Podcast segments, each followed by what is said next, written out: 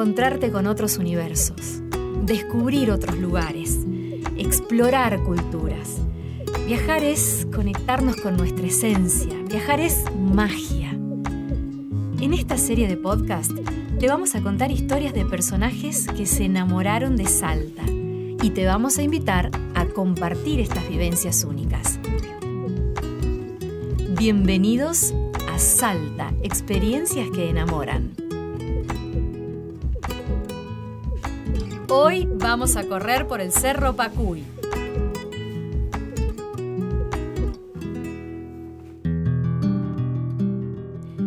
En este capítulo vamos a conocer a Valentina Cha. Ella es contadora profesional y corredora profesional, fanática de correr entre los cerros, ultra trail runner, fundadora y entrenadora de Happy Fit, un grupo de entrenamiento en running y además actualmente preside la Asociación Salteña de Trail Running. Y bueno, como me gusta el deporte que practico, que se llama trail running, me propongo desafíos.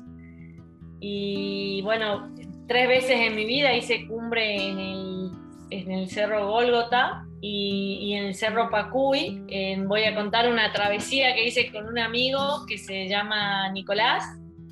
Em, la última vez que fuimos al Cerro Pacuy eh, fue el 23 de noviembre del año pasado. Y bueno, quería contar un poco dónde queda el Cerro Pacuy para que la gente conozca y se ubique. Queda en la ruta 51, la estación de Chorrillos, en la quebrada del Toro. Es un cerro que está a 4.200 metros sobre el nivel del mar y la travesía son 14 kilómetros de ida por una senda muy escarpada, bastante empinada y dura, tiene 2.000 metros de desnivel positivo. Así que salimos de Salta a las, 6 a las 5 de la mañana para comenzar a ascender el cerro a las 6 de la mañana, eh, de noche con linternas frontales y bueno, el desafío era hacer esos 14 kilómetros en menos de 4 horas y media. Y cada vez son más los corredores de trail running que eligen Salta para practicar este deporte, porque pueden correr por senderos, por huellas de montaña, cruzar arroyos, ríos.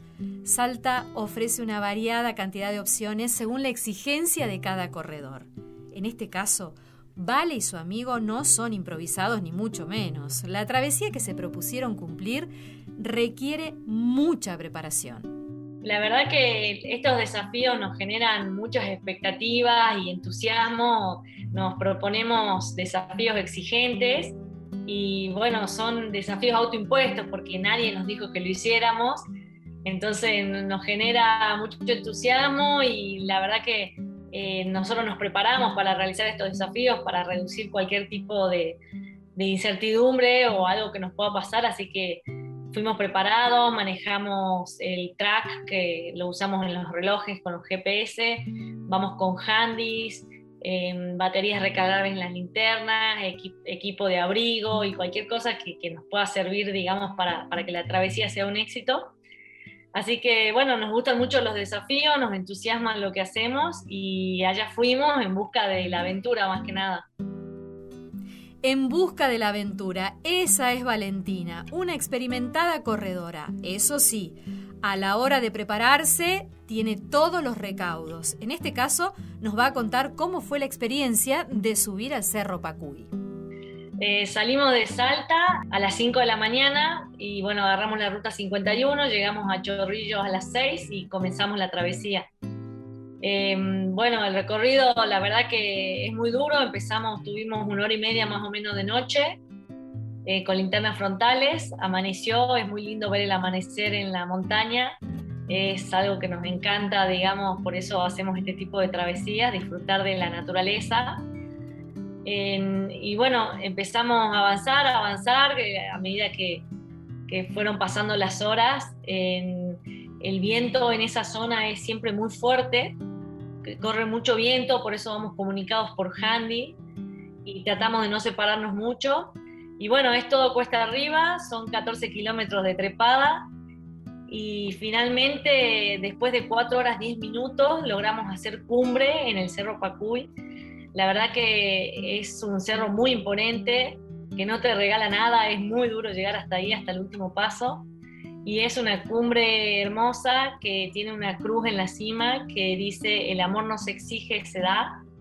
Y bueno, tiene un cuaderno de montaña, en, la mayoría de las cumbres hay como una pacheta, que es un montículo de piedras, y había un cuaderno de montaña donde la gente deja el testimonio de cumbre. Nosotros ya lo habíamos dejado una vez que fuimos, así que encontramos ese cuaderno y dejamos un nuevo testimonio de cumbre. Cada vez que, que vamos lo volvemos a hacer. Y fue muy emocionante llegar hasta ahí. Eh, somos unos agradecidos a la vida de poder hacer esto que, que nosotros no nos proponemos, que nadie nos dice que lo hagamos y son desafíos autoimpuestos y la verdad que lograrlos nos hace sentir grandes, que podemos cumplir los objetivos que nos proponemos, ¿no?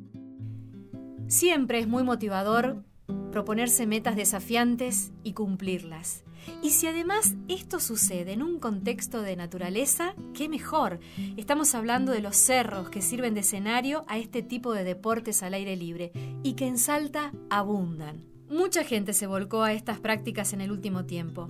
Eso empezó a generar la necesidad de tener conciencia de los riesgos de salir a la naturaleza y tomar las precauciones necesarias.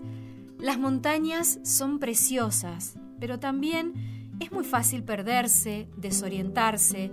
Nuestra recomendación es que siempre salgas con un guía y antes de hacerlo, visita la web oficial de turismo www.turismosalta.gov.ar. De hecho, a Valentina le tocó participar y colaborar con su experiencia en un episodio que conmocionó a los salteños sobre finales de 2020.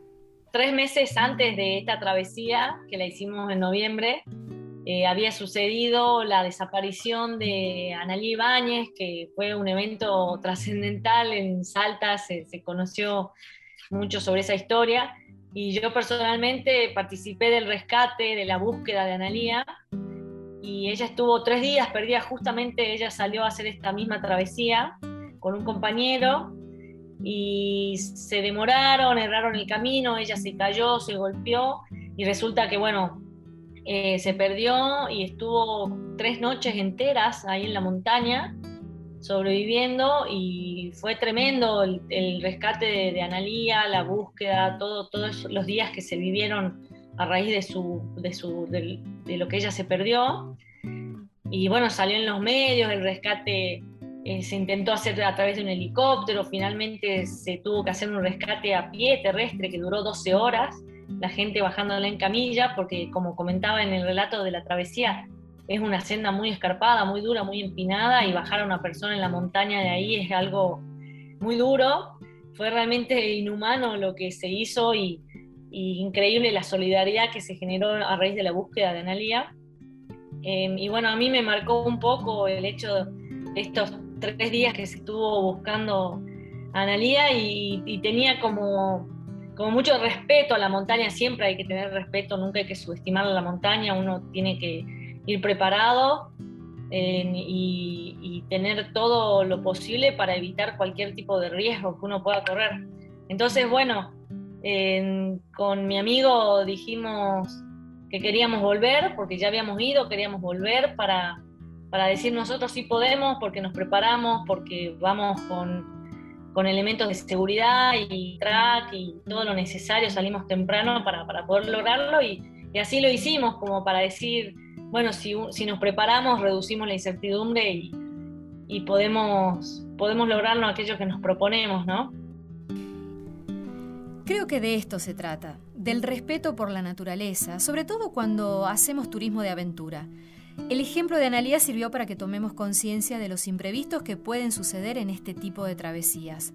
Son muchas las personas que se vuelcan a salir a los cerros a practicar estos deportes y es muy importante tomar los recaudos necesarios para poder cumplir los desafíos que nos proponemos y volver tranquilos a casa. Bueno, para hacer este tipo de travesía, eh, la verdad que hay que elegir una época del año en la que no haga mucho frío, el invierno en la montaña puede ser muy duro y cualquier cosa que pueda pasar eh, hace que, que todo sea más riesgoso.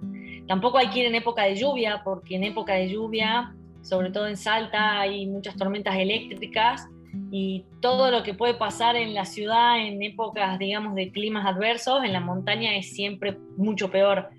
Y la verdad que el clima en la montaña cambia muy rápido, por eso siempre las salidas a la montaña son muy temprano, para tener todo el día para resolver cualquier tipo de situación que se nos pueda presentar.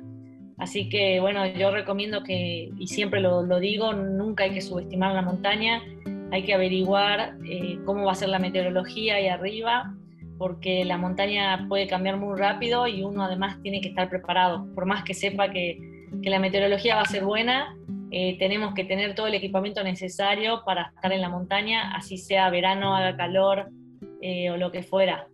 Valentina anduvo en bici por los valles calchaquíes y recorrió distintas zonas de la provincia de Salta, trepando cerros, corriendo por senderos.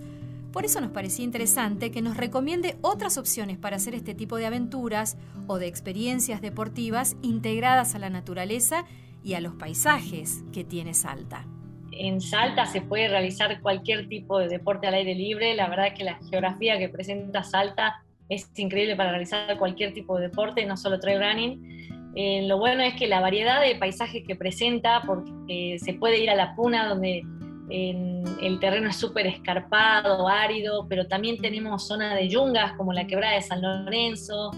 Em, hay lugares increíbles en Salta, en, el interior, en Cachi, Cafayate, se puede hacer la vuelta a los valles en bici, que es una hermosa vuelta dura, pero, pero se puede hacer y disfrutarla. Eh, la verdad que, Salta tiene todo tipo de paisajes, incluso acá nomás cerca en la ciudad, ir al Cerro Ala Delta que, y Cerro de la Virgen, que están atrás del Cerro San Bernardo, la vista desde ahí es increíble, los atardeceres, el amanecer. En la quebrada de San Lorenzo no hace falta irse muy lejos para ver lindos paisajes y disfrutar de la naturaleza.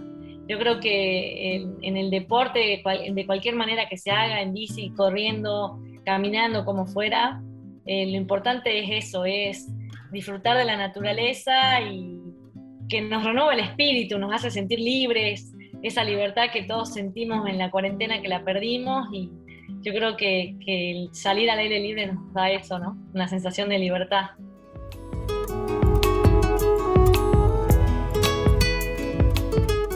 Valentina lleva esa sensación de libertad en la piel cuando sale a hacer deportes, cuando sale al encuentro con la naturaleza, y no debe ser la única. Ahora me pregunto, cuando vas a los cerros, cuando caminas por senderos o cuando te encontrás con un paisaje que te deslumbra, ¿qué sensaciones te invaden? Nos encontramos en el próximo episodio de Salta, experiencias que enamoran. Y recordá que el capítulo que viene puede ser el tuyo.